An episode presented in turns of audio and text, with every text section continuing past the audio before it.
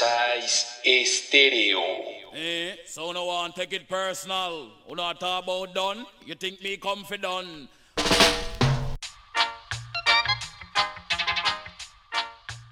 ¿Qué tal? ¿Cómo están? Bienvenidos a su podcast favorito, al que ya conocen, al que ya escuchan en todas las plataformas. Sean bienvenidos a un capítulo más, ya nos habíamos tardado mucho, lo sabemos, es que se nos atravesó una pandemia, pero ya tenemos que como un mes, ¿no? De no grabar. Más o menos, Más o sí, menos. como un mes. Y como siempre, haciendo puro, puro capítulo de calidad, el día de hoy tenemos un capítulo muy especial. De hecho, ustedes no nos pueden ver, pero estamos aquí de traje. Estamos vestidos de traje, todos muy elegantes. Con Este, cubrebocas. Con cubrebocas, obviamente. Eh, tampoco ven, pero los micrófonos tienen un mini cubrebocas. Aquí muy bonito. Y Ya nos es- tomamos nuestro shot de Cloralex. ya para, para evitar el contagio. Pero es que tenemos a nuestro primer invitado el día de hoy en el podcast. Es un nuevo formato en el que queremos tener aquí gente, pues gente conocedora. Siempre buscamos gente de calidad, gente inteligente, gente buena. Y pues como no lo encontramos, trajimos a Israel Gallo. Es lo que había. Es lo que había, ¿no? Justo iba a decir, ¿y entonces qué hago yo? ¿Qué hago yo aquí? Entonces ya, pudieron ¿Qué onda, ahí. Gallo? ¿Cómo estás? ¿Qué onda? Muy bien, muchísimas gracias muchachos por la invitación. Para los que no lo conocen, Gallo es parte del equipo de oftalmo de MED. Exactamente, de MED. Es especialista de aplicaciones clínicas en FACO. Así es. Y pues no veníamos preparado, más bien Gallo no venía preparado. Y antes de que se presente, porque también nos gustaría este, presentárselos, como en este programa lo vamos a hacer, ya le tocarán estas preguntas a, a los directores y todo, a ver qué onda. Y pues producción, música de trivia, ¿no? Ok, Gallito, espero estés muy listo porque te tenemos unas preguntas, preguntas rápidas, preguntas sencillas para que te conozca todo el público que escucha el podcast. Va. Y la primera pregunta es, son sencillas, ¿eh? De sí, no, no te vais a aventar tampoco un poema, ¿eh? Este, primer disco que compraste. Tu primera vez. Ah, ¿Primer disco que compré original o pirata? Eh, no, pues el original. No, no vayas aquí a inculcar la El El primer piratería. disco que yo compré no existían los piratas todavía. Ah, bueno, para empezar. Para para, empezar. empezar. El primer disco que compré original, Revolución de Amor de Maná. Vámonos. Mm, ¿De quién fue tu primer concierto? Mi primer concierto fue un festival y De Maná. de los- en donde tocaron varios integrantes de Maná. ¿Dónde No, compré mi disco? Fue, fue de los sobresalientes de ahí, Miguel Mateos, Elefante, Natalia Ah. Lafourcade. Es, es uno de estos festivales que organizaba EXA. Como la- de- la Plaza de Toros, el Rock en EXA famoso. Sí, sí, sí, donde salían apenas ahí. Era como estos incubadores de... Así es, porque eh, los, los teloneros, por ejemplo, en ese, en ese entonces fue Bengala, fue Guau. este, División Minúscula, no era tan telonero, ya tenía un par de hits metidos, pero Bengala, División. Pero eso que es más o menos, o sea, Bengala Yo eh, fue, como 2000, fue tercero de secundaria, así que sí. como en el 2000, ¿no? En 2002. Más o menos. Sí, Sí, 2002. 2002, 2002, finales del 2002. eh, y luego también tocó Elefante, Natalia Lafourcade, que no hacía mucho sentido, entonces eh, no le fue nada bien. Seguro. Y luego ya cerró Miguel Mateos. Pues, parecía, parecía paquete de galletas Se de aventó surtido la rico, de ¿no? cuando seas grande. Obviamente. Y Natalia la de en el 2000. ¿sí? Busco hombres de París. Sí, claro, claro. Siguiente pregunta, Gallo. Obviamente tienes que contestarnos con la mano en el corazón. Ustedes no lo ven, mi Gallo ya tiene la mano en el corazón. ¿The Beatles o Rolling Stone? The Beatles, Muy bien. sin dudarlo. Qué bueno, porque si no te íbamos a correr de este Sí, episodio. aquí acababa el Aquí episodio. que va el episodio. ¿Serie favorita? The Big Bang Theory. Muy bien, vamos bien, vamos bien. Gusto culposo musical. Uy, hay muchos. Pero bueno, así, el rápido Playa Limbo. sí, ya también me da pena. Sí. Perdónenme. Bueno, gracias por venir. Tiene Oye. que ver mucho con, con la vocalista, bueno, la anterior Ah, bueno, vocalista, eh, y con el baterista, que también e- es muy bueno. Y bueno, y en general, ellos como músicos, eh, la configuración inicial de, de Playa Limbo no tenía guitarrista, eran solamente teclado, bajo, batería y voz. Vámonos. Y lograban cosas padres. Perfecto. Pop, obviamente. Pregunta número 6. ¿Hamburguesa o pizza? Pizza.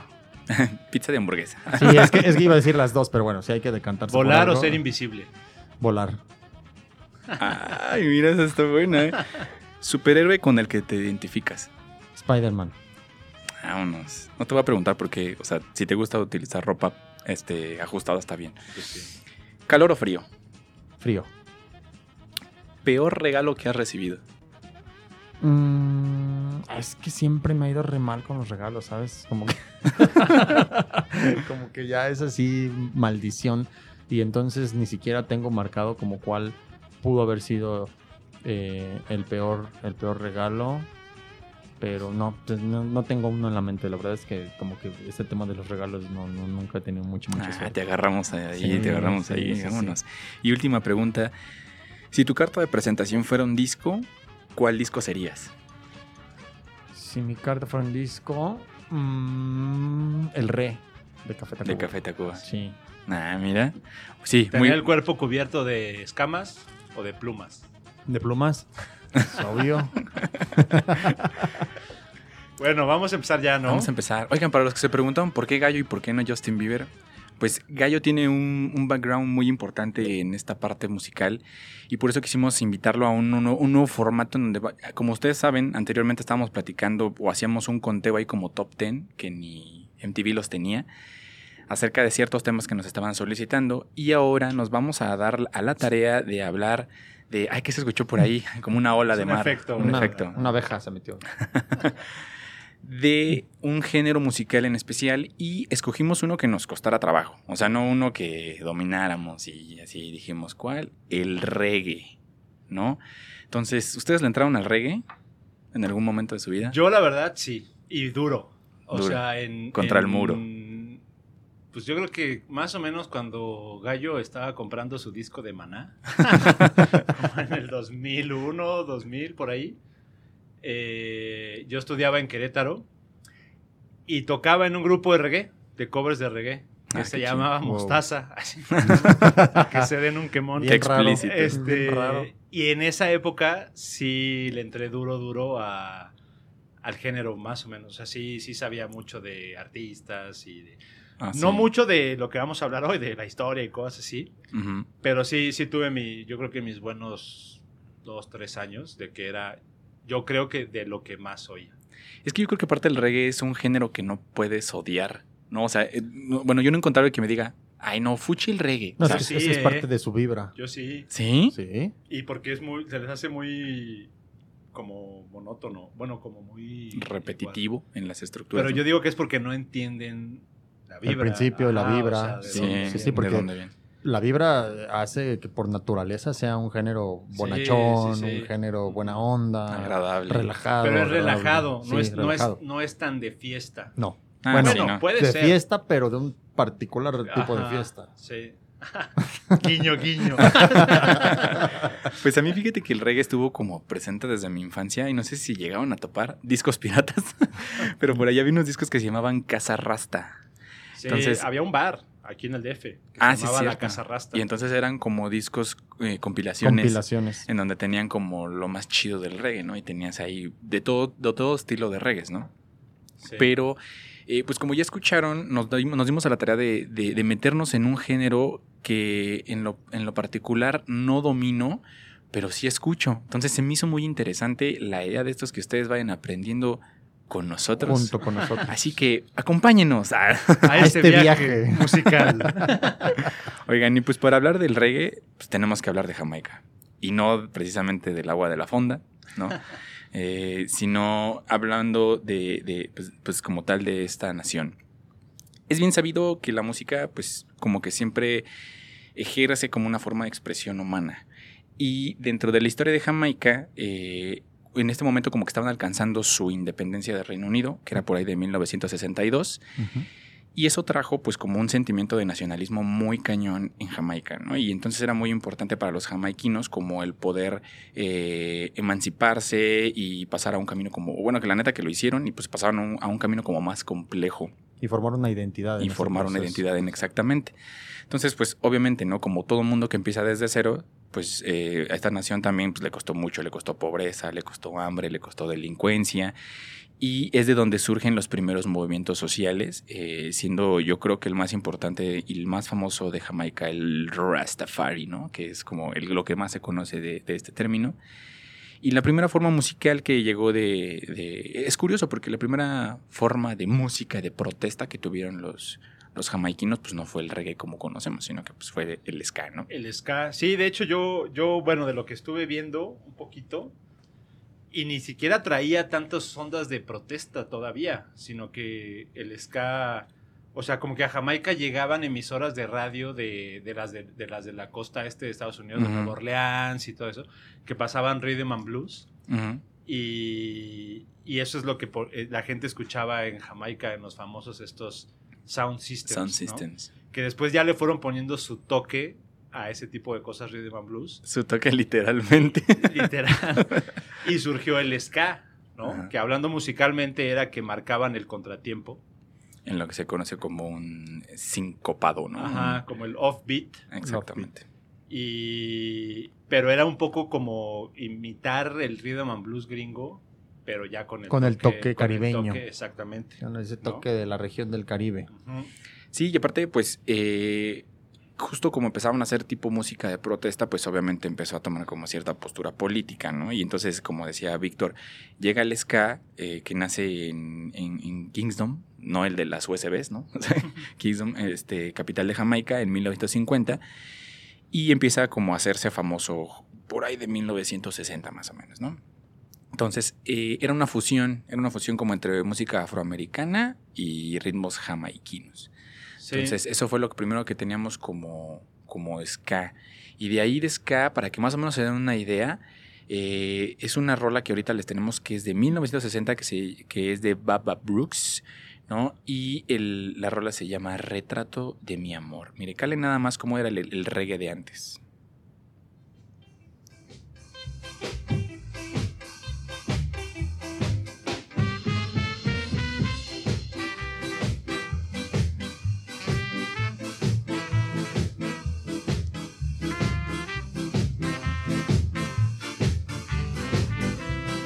Que sí, Está ¿eh? padre, pues sí. a gusto. Como dice Buena Gallo. vibra. Buena vibra, relajado, armónico. Eso era lo que era el reggae en ese momento. Digo, ah, no, perdón, el ska en ese Ska, momento. ska.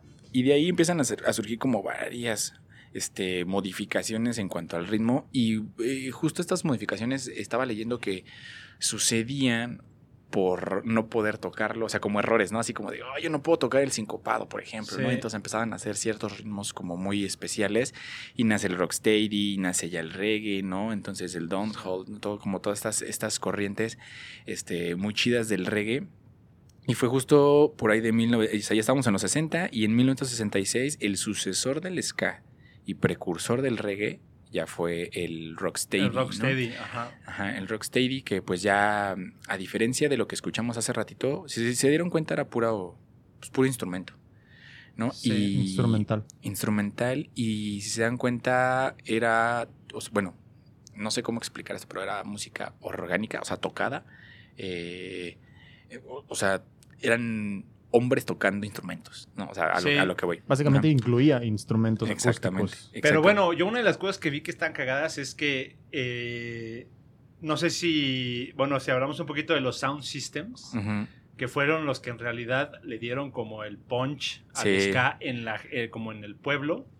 Entonces yo estaba viendo que, o sea, la música tradicional de Jamaica y como este ska que estábamos escuchando, era eso, era música de orquesta, eran personas tocando Orquestas. instrumentos, pero que entonces en las fiestas, cuando paraban los músicos para ir a comer, como que eh, se- no había música, entonces toda la gente se ahuevaba.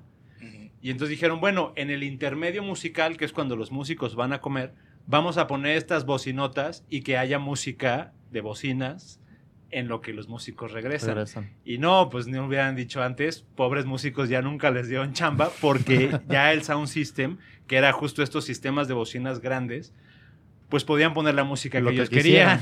No, no se tenían que ir a comer, o sea, se No apropiaron de las... y no se limitaba las- a un género. En Exacta- realidad ya de lo que supieran poner- tocar. Ya podían poner lo que se les ocurría. Exactamente. Y entonces sacaron estos sound systems a las calles y hacían fiestas callejeras totalmente. Y de hecho, eh, vi un documental de la BBC que estaba bueno, donde hablaba que había dos, que era Clement Coxon y Duke Reed, que eran como, no sé si han visto la historia del hip hop, que era como Cool Herc y, y África Bambata de los diferentes Ajá. barrios. Ah, que había ya, como, ya. ellos eran los Sí, dos sound rivalidad. y ellos tenían su sound system y vendían chupe. era su negocio. Entonces había una competencia de a ver quién tenía las rolas más chidas, quién ponía las rolas más nuevas para que fueran a su fiesta y ellos pudieran vender alcohol. Y consumieran. Eh, y ahí fue como se hicieron como estas fiestas callejeras del Sound System, eh, que ya dejaron un poco de lado la música orquestal, ¿no? Porque no cualquiera tenía como para pagar una No, orquesta. claro, era mucho más económico. claro. Ajá, y entonces Sí. hicieron como fiestas más callejeras, que eso es parte de lo padre del, del ska y del reggae, que es... Masivo. Y es música del pueblo, es como la música Sí. regional de Jamaica, que es una islita súper chiquita Pequeñita. Y que, o sea, ahorita el, el reggae a nivel mundial, Es- o sea, que, una, que la música tradicional de un país tenga ese impacto. Claro. de un país que de estas dimensiones y de ese impacto que, que no tiene impacto en ningún otro ámbito tal vez. Yo creo que de- ninguna, o sea, bueno, a lo mejor el mariachi, pero, pero no es... No, pero, no pero- es 100% mexicano. ¿no? Ni es 100% mexicano, pero, pero dices, bueno, me gusta, no sé, el tecno francés, ¿no? Cosas así. Pero, Pero la el- música regional francesa, pues esa nadie la conoce. Bueno, muy pocos. Pero esto sí es música regional y, y sin embargo tiene una, una- un impacto en la cultura pop Enorme. súper fuerte. sí. Eso se me hace padre. Sí, reggae. oye, tienes razón. Sí, pues justo así fue como, como sucedió, como decía Víctor, pues empezó a propagarse y a difundirse la música que estaba en ese momento, que era ya el rocksteady. Y este empezaron a surgir diferencias justamente con el rocksteady, ¿no? Que antes como escuchaban era pura música, tal cual, instrumental. Y entonces dijeron, no, ¿y sabes qué? Pues hay que meterle, como tenían este, este trasfondo del, del rhythm and blues, pues empezaron a meter vocales, empezaron a meter ritmos a lo mejor un poquito más lentos, que van a empezar a como a notarlo. Y este es el caso, pues, eh, como que de, de evolución, ¿no? Como de meterle algo ahí a, a esta música. Y este, pues ya de ahí empezó a surgir lo que conocemos hoy como reggae. Que sabían lo, ¿Saben lo que significa reggae? Yo sabía que tenía algo que ver como con raga raga, ¿no? Con Algo- andrajoso. algo como de la ropa, Como de así, la como- ropa andrajosa o del Ajá. este aspecto. Harapiento. Ara- Harapiento. Bueno, pero el, el nombre, el nombre viene de, de una rola que se llama Rocksteady. Eh, Reggae, reggae. ¿Mande? Reggae, reggae se llama. Reggae, reggae, exactamente. Sí. Que, que- que la rola se llama. Ah, no, la, la, más bien la, la rola se llama Do the Reggae. Do the reggae. Do the Reggae. Y en, o sea, y en toda la rola se la pasa, se la pasa diciendo Do the Reggae, Do the Reggae, Ah. ¿no? Y entonces en Kingdom lo usaron como para nombrar el ritmo, porque era un ritmo diferente. Y dijeron, ah, ok, entonces esa. Perdón el francés, esa madre. esa madre es Se el, a llamar ese es el, ese es el reggae, ¿no? Y entonces era, era un ritmo más lento, ¿no? Entonces, es eso, este, es ralentizar de alguna forma el ritmo que ya estaba. Sí, de hecho, eh, esas son las principales diferencias, ¿no? El, El- ska era más rápido, Más como rápido. la rola que pusiste ahorita. Este, y luego bajaron un poco el ritmo. El ritmo, sí. y era el rocksteady. Y le empezaron a meter letras, pero era como el rocksteady fue, según yo, como la primer este Vino nuestro amigo el de los tamales oaxaqueños. Esos son los comerciales. fue como implícitos. el rocksteady fue como la primer música pop jamaiquina. Ajá, Y que era- ya podían cantar, que Ajá. podían Ya bailar, tenía y, y no era tan basada en el rhythm and blues gringo, No. sino que ya era más, más de ellos. Y este y era más de letras como de el chavo enamorado de la chava y cosas así. Era con música pop, ¿no? Y luego ralentizaron todavía más el ritmo y salió el reggae. Y ya viene el reggae. Y una de las características, hablando, si hablamos musicalmente del reggae, es que al a bajar el ritmo permitió eh, que las líneas de bajo, que es, o sea, si por algo se distingue el reggae hablando El musicalmente, Sí, es las bajo. líneas de bajo. Podían hacer más figuras que las que podían hacer con ska, que iba más rápido, más que no les rápido, da muy tiempo a hacer tantas sí. figuras. Y por eso el bajo es tan característico en el, en el reggae. Y también la batería, no sé si tú, bueno, para los que no sepan, Gallo toca batería. ¿Y has tocado reggae? Sí, claro, y, y- es mucho más lento. que- Es más lento, pero sí. el, el- el- el tiempo fuerte es el 2 y el 4 El dos y o el 3 en los más. Es Sí. como. tss, tss, pa, tss, pa. En el 3 se enfocan el, Y- tiempo o en fuerte, el cuatro. ¿no? O en el 2 y el 4, que es. pa, Sí. Y, y ese, más y ese, ese alentamiento o Ujú. Ralentizar ese ritmo también es lo que permite cambiar el significado por completo de el ánimo de la fiesta, fiesta que era el ska, Sí. ahora tener la otra fiesta más reflexiva, más Sí. ah, lenta. Pero en las, en las guitarras y en los teclados mantuvieron el, el, el, el sincopado, bueno, el, el Ah, sí. contratiempo, ¿no? En el, en el offbeat. Justamente ahorita que dices eso del- del- de, la guitarra, eh, ven que hace rato les mencionaba que, que rock- eh, en el Rocksteady la rola que se llamaba Do the Reggae, ¿no? Este, por eso le pusieron reggae. Pero eh, nunca se preguntaron por qué es esta, esta rola se llama Do the Reggae, Ah, ¿no? Entonces, esta rola es de, de Maitals, así se llama la banda, y, no, y lo que él le pusieron así, Do the Reggae, porque la guitarra hacía este sonido. O sea, el chuc. O sea, Ah, ellos lo, ya. lo, lo, lo identifican como reggae. reggae. Como de Reggae. Ah, claro. Entonces, de ahí sacaron el nombre de Do the Reggae. O sea, como hace eso, hace el, hace el reggae en Hace la el guitarra. rasgueíto. Ajá. Hace el rasgadito. Y así, así surge. ¡Oh! O sea, se, se lo juro. Sí. Hizo la luz. Está Sí, cagado porque muchos de los géneros, así el, el funk, también era porque funk tenía un significado como en la en el slang así urbano de uno un como medio malandro ahí de las calles y escuchaban esa música, ¿no? Y El punk también. Bautízalo, O sea, sí, pero sí, sí. generalmente sale de los, los, los nombres de los géneros De una musicales, palabrilla que por ahí generalmente había- salen así de las como de las subculturas, ¿no? Sí, y justo también lo que mencionabas acerca de los DJs que ya ponían como música en, en- en los, en los este, sound systems, ¿no? Que a lo mejor seguramente esta palabra la han escuchado en una rola de reggae en la que sea siempre ser así como de selecta. O sea, Ah, sí. los selectas eran los DJs, o sea, son Ah. eh, los que seleccionaban la música. Entonces, este... Escrito no como DJ, sino como E D-E-E J-A-I. Exactamente. DJs. DJs Selecta, ¿no? Y así es como, pues esta es la historia, amiguitos. esta es la historia del, bello reggae, ¿no? Ponemos otro, es casi, bueno, traes una de, de como de Rocksteady, ¿no? Ah, sí, los- mira, chécale para que chequen la, para- para- los échale para que chequen la diferencia que habían con el ska, ¿no? Esto ya es como la combinación ya con, con la música, pues vaya, Es más afroamericana, lento, ¿no? es más Sí. lento que las que les pusimos. Luego, luego se va a notar la velocidad. Ahí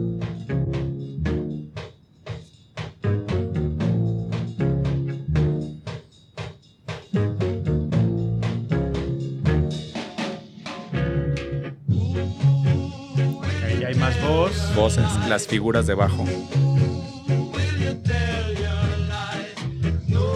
Y ya son temas más como de amor. Ah, sí. El amor siempre, siempre escribe, ¿no? Y bueno, nada más antes de pasar a, a lo que sigue. A lo que sigue. También este, creo que una parte importante de- del éxito del, del- tanto del ska como del reggae, como de todos esos ritmos jamaicanos, es que eh, la como tú platicaste, la independencia de Jamaica en el 62 o algo así, se independizaron de Reino Unido. Pero aún había mucha migración de, de gente de Jamaica a, a Inglaterra.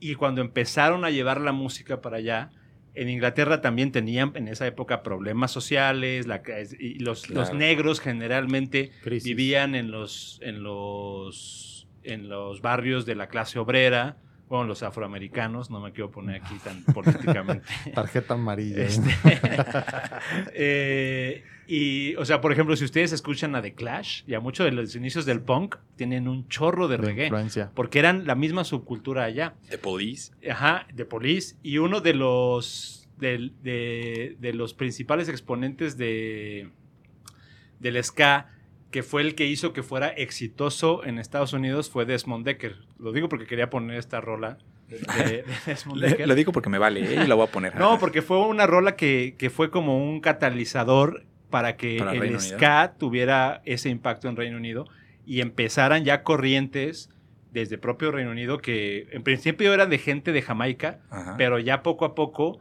pues como te digo, de Clash, que era punk, Fue pero tenían mucho de ska, hasta grupos de reggae totalmente británicos como UB40, Ah, sí. Dices que tú los ves y dices, son cuatro señores así panzones blancos tocando reggae. Sí. Pero no está mala. Pero bueno, una de las, de, de las, de las canciones que, que lograron esto fue esta que se llama Israelites de Desmond Decker. Les quiero poner un pedacito. Ah, está súper buena. Esta está buena. Esta sí está como para fiesta. Ustedes no saben, pero hoy es viernes, ¿eh? y el podcast lo sabe. Bueno, pueden estar escuchando en viernes también. Ujú. Get up in the morning, slaving for bread, sir, so that every mouth can be fed.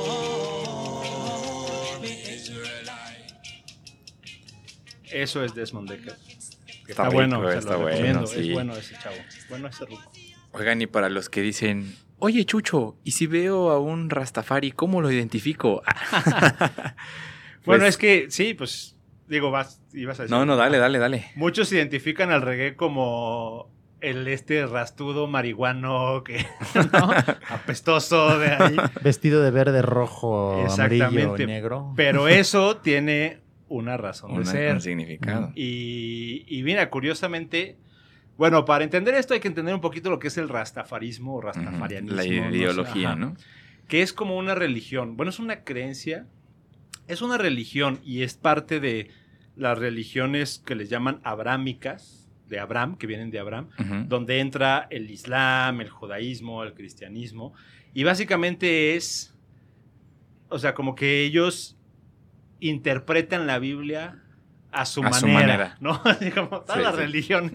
Entonces ellos interpretan la Biblia a su manera. Y, y- y creo que eh, en, en cuanto a creencias y eso se parece mucho más al judaísmo, pero es una interpretación de la Biblia donde, por ejemplo, eh, Ya, el, famoso Ya que sale en muchas canciones de reggae, Ajá. es Dios, la Dios. manera de decir Dios. Eh, Babylon, que también lo escuchan en Ah, muchas sí, canciones de reggae. Babylon. Babylon es como en la Biblia los judíos fueron exiliados a Babilonia, ¿no? Y eh, la interpretación de los rastas de la Biblia es que el pueblo elegido es los africanos, la gente afroamericana, bueno, no afroamericana, africana, ¿no? Americana, 100%. Y ese es el pueblo elegido. Y al, y al llevarse a esa gente al occidente como esclavos, entonces Babilón es como el occidente, es el Ah, equivalente de ya, ya, ya. Babilonia a donde se llevaron a, pues ahora sí que a, A la los gente exiliados, ¿no?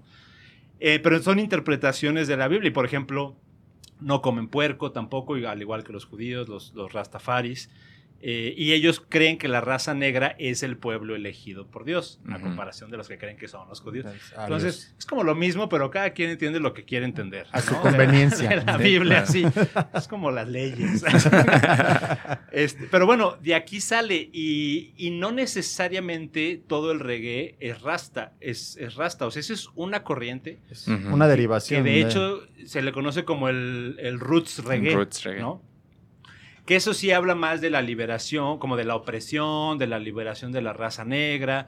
Son canciones con más este sentido social, Ajá. ¿no? Este, de, Como revolu- de la de revolución, pobreza, revolución, exactamente, sí. ¿no? Porque hay otros géneros de reggae como el dancehall, el, el dub, todas esas cosas, que no necesariamente No, eran son, festivos. son, son rasta. Ajá, ajá. así como de fiesta, Eran ¿no? festivos, sí. Ajá. Y este tiene más ese, ese toque de la música del rhythm and blues de los negros. Ajá. es- es- ese dolor. Sí, es como, como de sufrimiento, sufrimiento. pero sí, como el blues un Como poco, ¿no? Que es como sufren pero alegremente. Es de- una bonita manera de sufrir Exactamente. musicalmente. dicen, bueno, pues ya me tocó sufrir.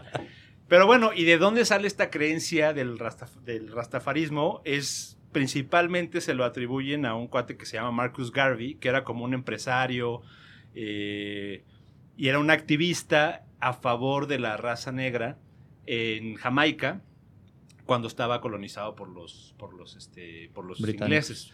Y él peleaba mucho porque la raza negra, y, y en una de sus, pues ahora le llaman como profecías, decían que, o bueno, él decía que pues, África es la tierra prometida y que la tirada era regresar a África, ¿no? El regreso a, A la tierra Al prometida. inicio. a, a- a Sion, que en las canciones de Ajá, reggae sí, es es el- el- cierto. el famoso Sion, No, hombre, es la repatriación hacia África. ya habló reggae. Y entonces decía que cuando eh, tenía una profecía que lo que la interpretaron es que cuando un emperador eh, en África también la mayoría de los países eran colonias francesas o entonces que cuando hubiera un emperador eh, africano de raza negra entonces ya la salvación venía pronto. Eso fuera como lo que él dijo, ¿no?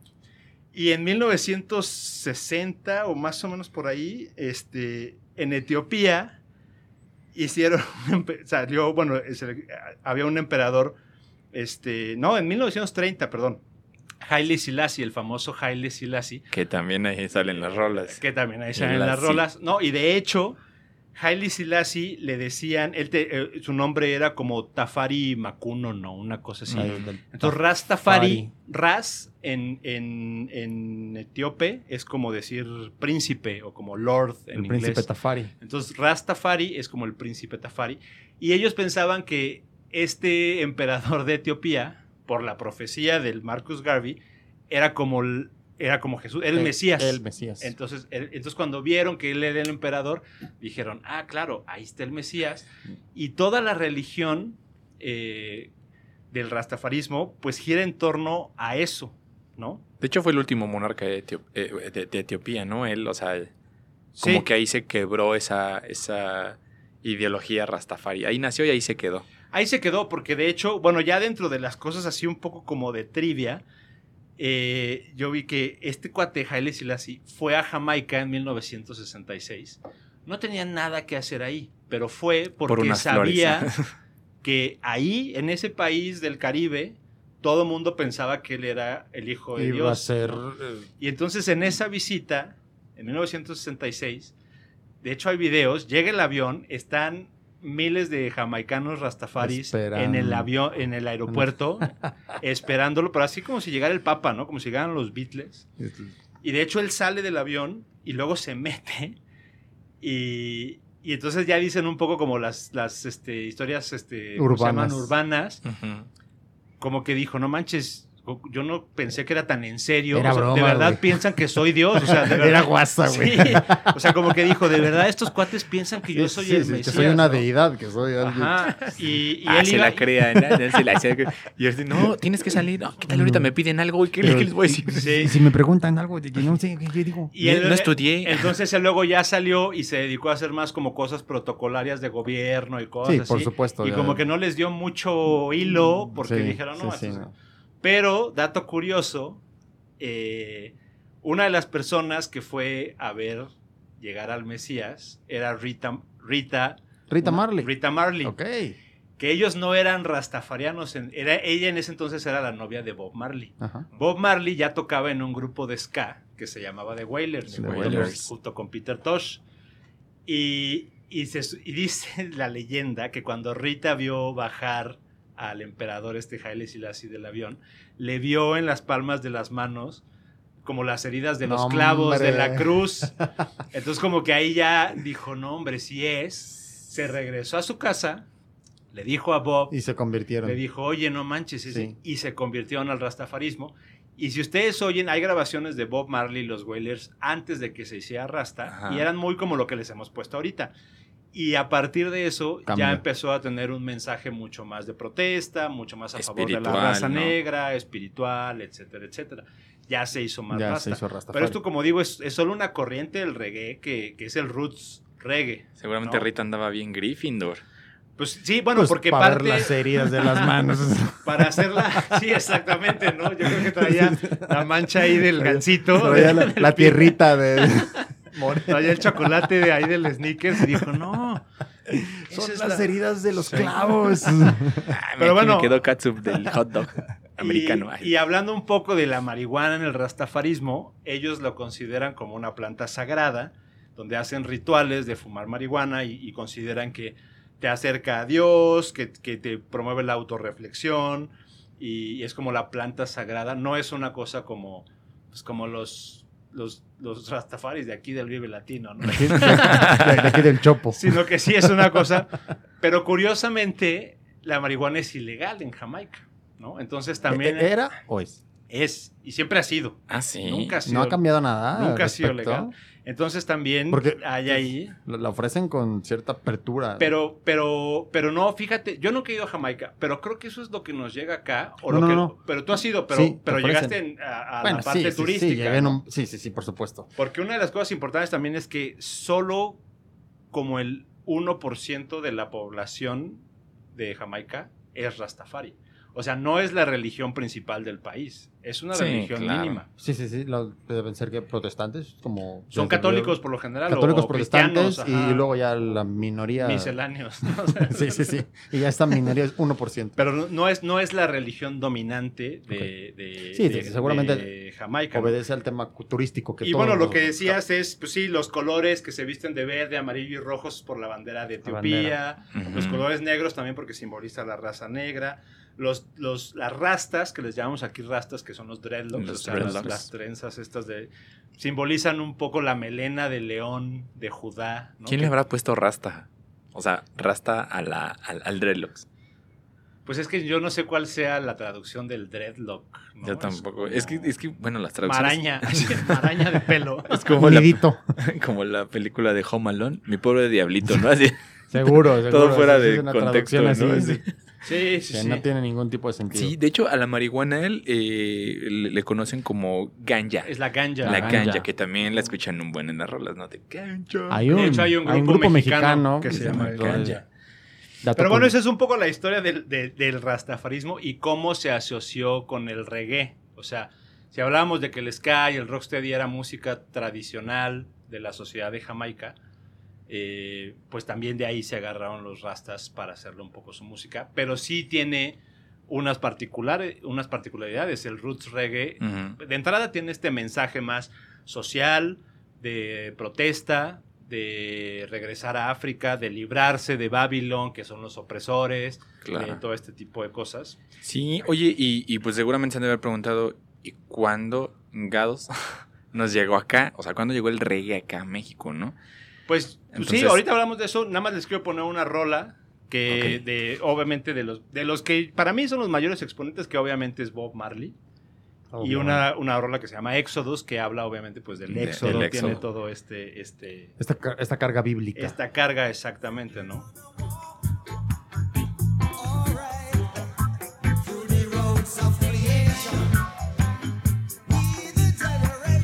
Que sí, las canciones de Bob Marley son como las de Luis Miguel, ¿no? O sea, es- todo el mundo las conoce. Pero a lo mejor muchos no sabían de dónde venía todo esto. Y, ¿Y qué dispara esa conversión a- al movimiento Rastafari de, Sí. de Wailers, de Bob Marley y los Wailers? Eh, bueno, de hecho, es que dos de los, de los integrantes principales de los Wailers eran, eran este, Bob Marley y otro cuate que se llamaba Peter McIntosh, mejor conocido como Peter Tosh.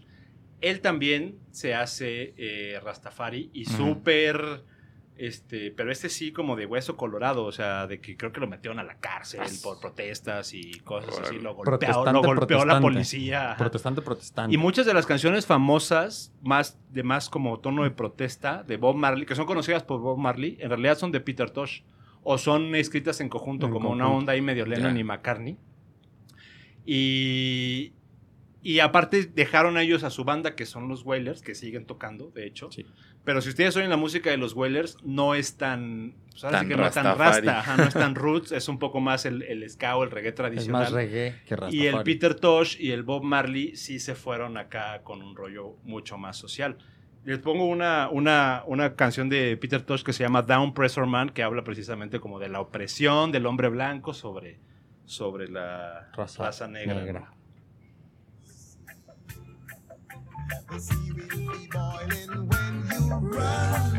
Que también está bien groovy este güey. Sí.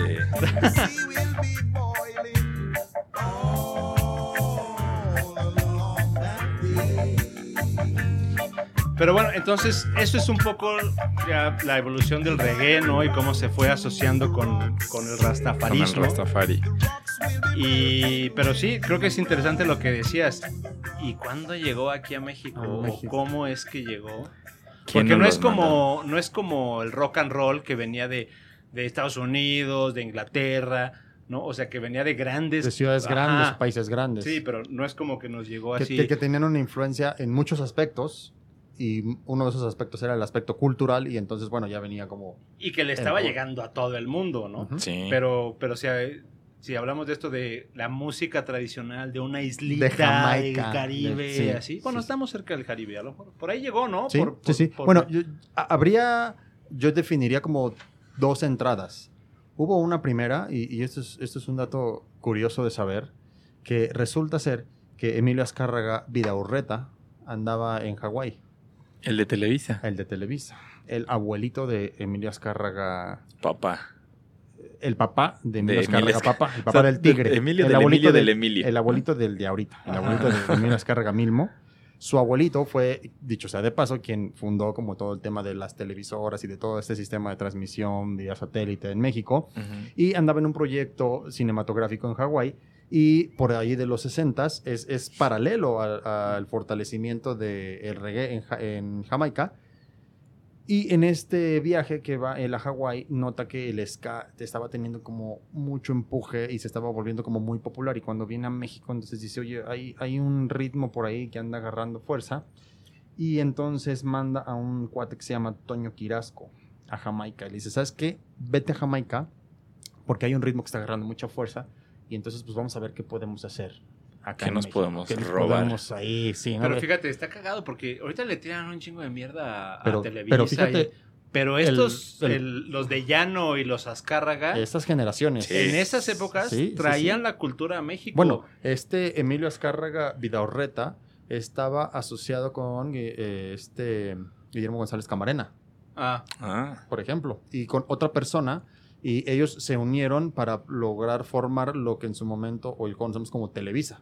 sí. Pero de ese tamaño era la influencia que tenía y entonces iban, andaban por el mundo buscando y encontrando todos los avances, no solo tecnológicos, sino también culturales. Culturales. Sí, no, si tú Y- oyes, por ejemplo, música de los ochentas como de Daniela Romo y esas cosas, quitándole las cursilerías de las letras, oyes las pistas Sí, sí. Y es puro como italo disco. O Sí. sea, ellos se iban a Italia, se A iban a. Francia y se Sí. traían de los inicios del Así es. disco, del Sí. tecno, de cosas Sí. así.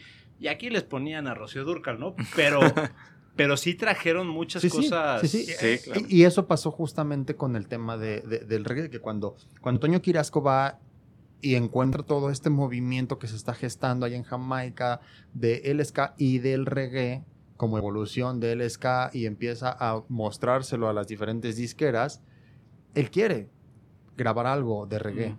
pero no lo dejan, porque no les sonó como algo que fuera a pegar en México. Ya sabes, el Mm. clásico, nah, el clásico de, de los caifanes de nombre, eso no va a pegar nunca. Que no hay apoyo. Y entonces no lo dejan grabar reggae. Lo que lo dejan grabar a él es ska. Y entonces ahí, ahí viene una rola. O sea, le tocó evolucionar de nuevo. Eh, Le tocó involucionar, le tocó regresarse a- al ska. Y hay un disco en donde saca diferentes canciones que curiosamente se llaman como, ahí les va de Mérida Ska, Ska Chihuahua, Ska Monterrey, pero Tiene una que se llama Moscú Ska. ¿no? Sí. eh, no, no se Benito Juárez. no se rompió la cabeza buscando los nombres, pero traemos un fragmento de, de una de estas canciones. Este es Mérida Ska, Mérida Ska. Y, de Toño Quirasco. y dan qué buena sorpresa. Este es ska mexicano de los 60s.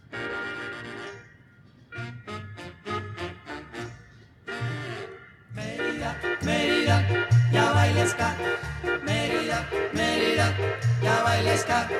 Mérida, Mérida, ya baila ska. Está buenaza, ¿eh? Yo no lo Está conocía, pero está está buena. Muy chida.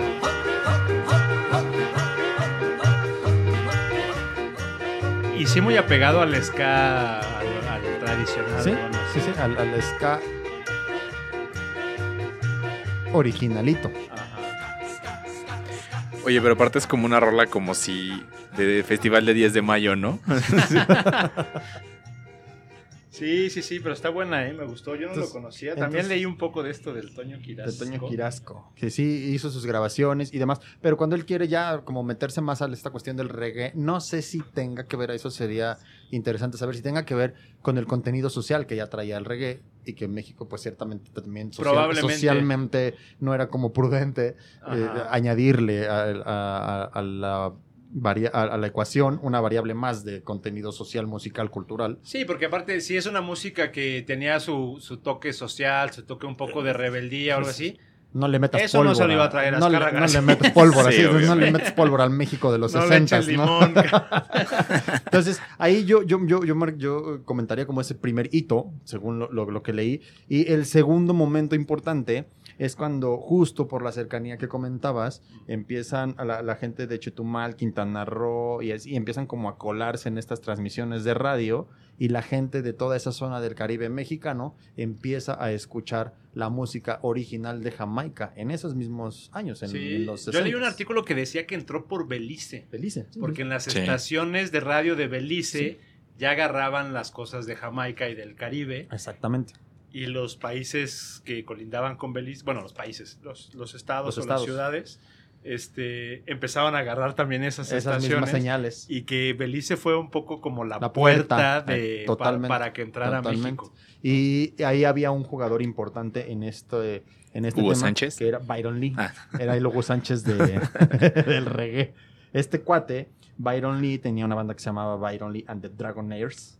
Ah, y bueno. él influyó mucho porque lo que estaba generando en su momento, eh, la música que estaban escuchando estas, esta, este- toda esta chaviza o toda esta corriente musical, lo que hizo fue que en México empezaron a formarse diferentes grupos que hacían covers, que fue exactamente lo mismo que pasó con el rock, con and, el rock roll, and, roll, Exactamente así. Empezaban, empezaron a hacer todos estos covers en español. Entonces ahí tienes a bandas como el grupo Montecristo, como Los Cuervos, como Los Flyers, como Los Reclutas, como bla, bla, bla, bla, bla, bla, bla, bla varias bandas que se dedicaron específicamente a desarrollar covers de las canciones que ya existentes. Ya existentes ya de, de el reggae. Y entonces ahí viene como un, un movimiento ya local pero que finalmente trae esa carga de los covers. Exactamente. Igual como en el rock and roll, ¿no? Sí, sí, con, Sí. con popotitos. sí, Popotitos, con- bule Ah, bule y sí. todo. De hecho, yo leí que los socios del ritmo Los Ah, socios sí, de sí, reggae sí. tenían rolas tenían de Sky rolas de de reggae. Oigan, a lo mejor no lo habían pensado, pero esto me llegó ahorita, ¿eh? Así, viento de la Rosa de Guadalupe. pero este tipo de corrientes o de combinaciones de corrientes o que la información, eh, no- la cultura nos llegue como en trozos y nos llegue como, o sea, como muy difusa, no tan, no, no tan así, esto es reggae, esto es ska, pasa y, y pasa que, que, que, que cree como propias corrientes aquí en México. No sé si se acuerdan de los que escuchaban reggae eh, en, o sea, yo me acuerdo cuando iba en la prepa o en la secu, el que escuchaba reggae también era como skate, o sea, como que patinaba Ah, Ah, claro. y- o, o- o traía un, em- un, un- un- bueno, un peluche de, de, de, de elmo. Y su mochila de cuadritos No, blancos con mí no negro. me tocó. y- Mochila blanca con negro. Ajá, de es decir, cuadritos, está estos ¿no? cuadritos blancos con negro, que era del ska, pero también le gustaba el reggae y entonces Sí. por eso traía una bandita aquí como de la bandera de Etiopía. O Sí, era una sí, sí, mezcla sí, Pero es que también impresionante. hay- habría que, a lo mejor esto da como para hacer un episodio de los revivals, ¿no? Porque, por ejemplo, Ah, del, sí. del ska, el, hubo un, un fuerte revival del ska como en los 90s Sí. y otro en los 2000s. Ujú. Y el ska este famoso cuando, cuando despegó Panteón, Panteón Rococó y todas Rococó, estas cosas.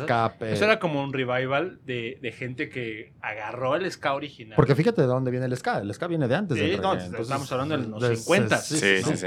Y, y muchas veces los géneros tienen este tipo, es como el punk, está el punk original de los finales de los 70s y luego está el punk de los 90s y siempre hay- va, va viendo así como estos revivals. De todas las. y seguramente si a esas generaciones que les tocó la, el- la nueva ola del ska, pues la gente que, que le gusta la música dices, bueno, y empiezas a investigar y a dónde llega esto y eso, y vas a encontrar el reggae, ¿no? Es como si te gusta el rock, tarde o temprano vas a llegar al blues. O sea, Exacto. Eventualmente vas a llegar Es, al es- blues. es como ingeniería inversa. Si ¿vas? te gusta en el rock, punto. y de esto de dónde salió, y esto de dónde salió, Y te vas y esto para de dónde atrás. salió.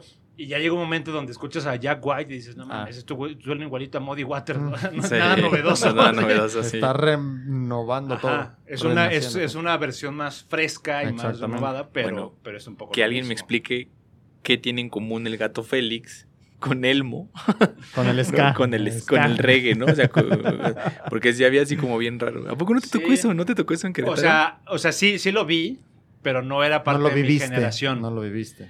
mi gen- en mi generación era el, el, el metalero de playera negra y camisa de franela amarrada en la De, de- cintura. de la crimosa. Ajá, y, y ya sabes, la, la camisa de franela amarrada y las botas de casco de metal. pues era como la evolución del Era el, era el grunge, Mm. que era el fachoso así apestoso, los poperos, y los, y los que escuchaban reggae eran los rastas, los así, los marihuanazos, ¿no? ¿Y quién escuchaba ska, por ejemplo? Y, Pero es que el, El- ska ya vino un poco después. Con los skaters aquí, que, que son esta Ah, es que- corriente que, viene O sea, más escuchaban, eh, los, que, los que escuchaban reggae, escuchaban reggae y escuchaban ska, pero del, del, del, del ska original. Original. Y luego ya vino como ese revival Sí. del ska donde empezó a salir Panteón Rococó y los de abajo y todos esos. Y síguelo, síguelo, síguelo. Y, y también en, en- en Estados Unidos y en Reino Unido hubo todo ese revival de. Hasta de- en de España. ska. O sea, Ajá, escape, sí, sí, sí. eh, Escape, bandas todos esos. fuertes. Y, y, y pues sí, eran un poco esos, eran un poco los de reggae, los, los ponquetos, pues que es música contestataria, o sea, Sí, era, música como contestataria, ¿no? Sí, sí. Medio fuera de la norma. Entonces llegan de Chetumal. Sí, y luego resulta que este cuate, Byron Lee, lo invitan a una feria en Nueva York y como que descubre este lado gringo y grande y todo y dice, no, espérate, ¿qué estoy haciendo? Distribuyendo mis discos en Belice y así. Olvídate, güey, el negocio está allá Arriba. en los United States El of America. El sueño americano. El sueño americano. Entonces, viene otro momento por- importante porque deja de distribuir sus discos en Belice y entonces dejamos de recibir todo ese contenido y todas estas bandas que estaban desarrollando covers se quedan sin canciones. Y empezaron a tocar popotitos.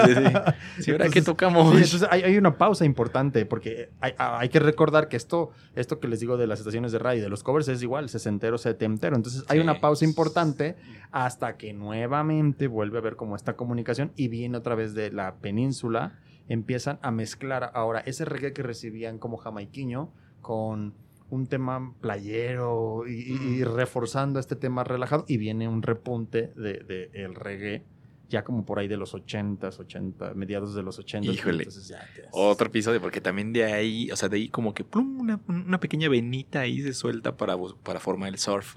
Exacto, porque es, Sí. es ese playero, es ese playero que te digo, es ese reggae playero y con esta Pero el surf influencia es más rockero. rockera. ¿no? Es que viene la influencia justo- es que- justo viene la influencia rockera y entonces tienes otro episodio porque ya tienes un subgénero ahí, pero finalmente viene con esta influencia fuerte Sí. del reggae y luego tienes otro momento ya más fuerte que seguramente es el momento que ya muchos más ubicamos que es por ahí del 90 y pico ya empezando los 90 que ya es el movimiento rasteca Rasteca. Ah, claro. que sí. es el movimiento rasteca, Sí, sí que es cuando vienen bandas como los rastrillos, como antidoping, como los yerberos, y que incluso se desarrolla un festival en la Ciudad de. México y, y no y- y en ese momento no había foro para, para que lo pudieran hacer en un lugar importante y entonces se, se tienen que ir ahí a una colonia populachera para hacer el festival y pues resulta que pasa lo que pasa con grandes festivales, ¿no? No se dan abasto con el aforo y es Ah. muchísima gente y entonces vienen quejas de los vecinos porque obviamente fumaban más que tabaco. Sí. Cuando, todo era- cuando éramos felices. En producción ponga violines de tristeza aquí. Y entonces ahí, por ejemplo, viene una, una, una rola de, hay, hay, por ejemplo, rastrillos. Eh, que son de las bandas como más representativas ¿no? y que de hecho los integrantes, uno de los integrantes Sí. al menos era fundador de este movimiento o de este festival Rasteca. A ver. Vamos a escuchar ahí. Que si ustedes no estaban familiarizados con el reggae, seguro vieron el libro de la selva de Disney. ¿no? Ah, sí. O la una o la otra. La original.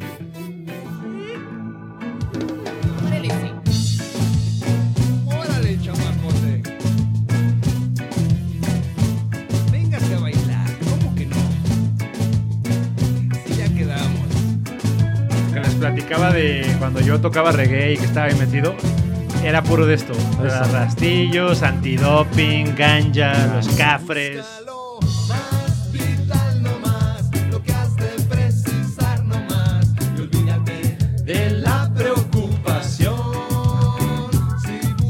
Oigan, y para todos los que se preguntan así de, no, pues es que me recomiendan las rolas y yo las tengo que estar apuntando y aquí sabemos que se los hemos prometido mil y un veces, pero estábamos esperando un poquito los permisos de las plataformas digitales, pero este playlist sí ya va a estar ahí, ahí como reggae recomendaciones, eh, featuring Gallo.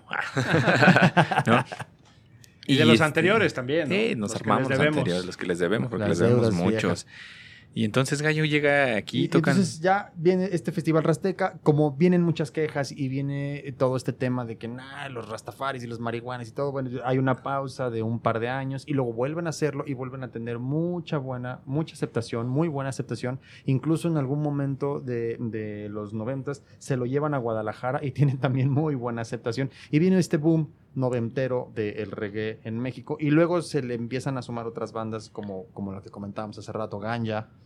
Viene otras bandas. Aparte se empiezan a sumar ya las americanas, ¿no? Y O sea, las latinoamericanas, como sí. Gutwana, como los Pericos, como los Cafres, todas esas influencias latinoamericanas empiezan a pegar y empiezan a formar otros grupos. Y ya si te vienes más hasta acá, hasta acá, hasta acá, viene una especie de mezcla entre el reggae y el hip hop. Que, por ejemplo, ubicarán, no sé, a Fidel Nadal. Ah, Que sí. ya trae toda esa influencia y es como sería como lo más reciente que, que tendríamos de algo influenciado fuertemente por el reggae, pero ya mezclado con géneros más urbanos, con géneros más modernos, con géneros Sí. más contemporáneos. Sí. Oigan, si ustedes son, si ustedes son como, como nosotros, o bueno, al menos como yo, que, que casi no escucha reggae, eh, ahora que estuve investigando acerca de, de, pues como tal el reggae para poder hacer este capítulo, la verdad es un género bastante agradable. O sea, la neta, mm, ese tipo de relajación que te da la música ahorita, así de pandemia, está Sí, súper a Ayu- gusto, ¿no? Ayuda. Ayuda bastante. Este, Está entonces, en la categoría ponte de buenas. ponte de buenas. Sí, estas rolas que las puedes poner y que dices, ah, ok, Qué rico. Sí. ahora sí, que venga la machaca, ¿no? Y, y si se pueden echar ese clavado al, al reggae o al ska mexicano viejo, como Sí, sí, sí, eso está, está interesante, ¿eh? Como Toño Quirasco. es súper buena sorpresa, súper Ah, grata ver buenas sorpresa. cosas. Oigan, y pues deberíamos de recomendarles algo, ¿no? Sí, a ver, A una recomendación cada quien para la banda. Tú, Chucho. Yo les quisiera recomendar, eh, hay una rola que me gustaría, esta, esta, rola, esta rola es muy especial para mí y si tienen ahí una, un, un- un crush, un amor, algo así, esta es para recomendar, se llama Young Lover, la rola, y es de Coco, de- perdón, perdón, perdón, se llama Hold Me Tight, ¿no? No, ah, que no la tenemos. Entonces no recomienden Young nada. Lover sí la tengo. Entonces Sí no te- recomienden esa- nada. esa sí te la ¿Saben manejo. qué? Abran un Bacardí y pongan esta. Este es Young Lover de Coco Tea. Cocoa Tea, o no sé cómo se diga. I've been checking you out, but you are too young, girl. And a girl like you will cause worries into my world. Cause if I pick you up, girl, it's pain and misery. That Como para romancear así con tu chava. Sí, ¿no? que por Está ejemplo aquí, el- un dato, dato, dato aquí curioso, puedes poner el principio así, segundo 000. Escuchen eso. No se rayó el disco. Es No se rayó el disco, así es. No hay baterista humano que pueda hacer esos redobles. O sea, y, y eso es porque este tipo de música ya se considera como una corriente más que se llama dancehall, ¿no? Y que ya deja de lado a los músicos humanos y todo lo hace por medio de caja de ritmos. Yo les recomiendo esa rola, ya no es la que les quería recomendar, pero bueno, esta se llama Young Lover y es de Cocotí. ¿Ustedes qué van a recomendar? Yo les voy a recomendar Que usen cubrebocas ah, que mantengan la sana Se distancia laven las manos. y que usen gel antibacterial. y que ya cuando estén muy estresados se pongan sin ti de King Chango. Que en lo particular esa, esa canción eh, Uh. formaba parte del playlist de la banda a la que yo pertenecía, esta, esta banda de garage que, Que todo mundo que todos está- tuvo- y que pues era parte del playlist de cualquier bar a donde ibas y había música en vivo. Que todos querían corear, era Que como... todos querían corear, sí, sí, sí. Y es una canción bastante, bastante agustirri. Oye, pero como que esa es ya cuando estás medio pedo, ¿no? Ya la- Sí, claro. Ya así abrazado con tus copas cuando se podía abrazar a alguien. Y de repente Sí, que todos así al unísono. ¡Vámonos! Ya no puedo ni comer. Es que no te puedo olvidar. Qué buen bajo, cabrón. Sí. Este es un clásico de grupos de bar. Sí, sí, sí, 100%.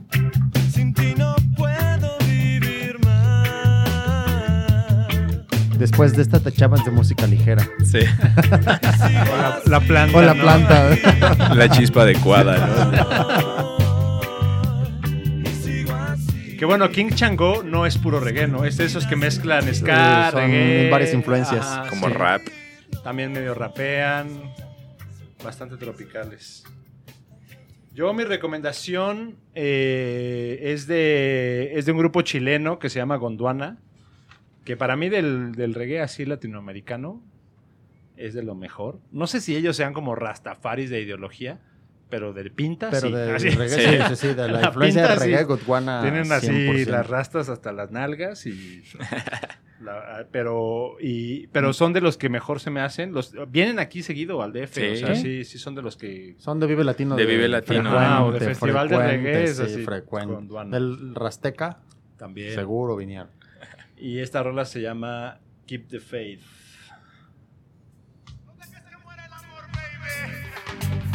Ya es viejilla.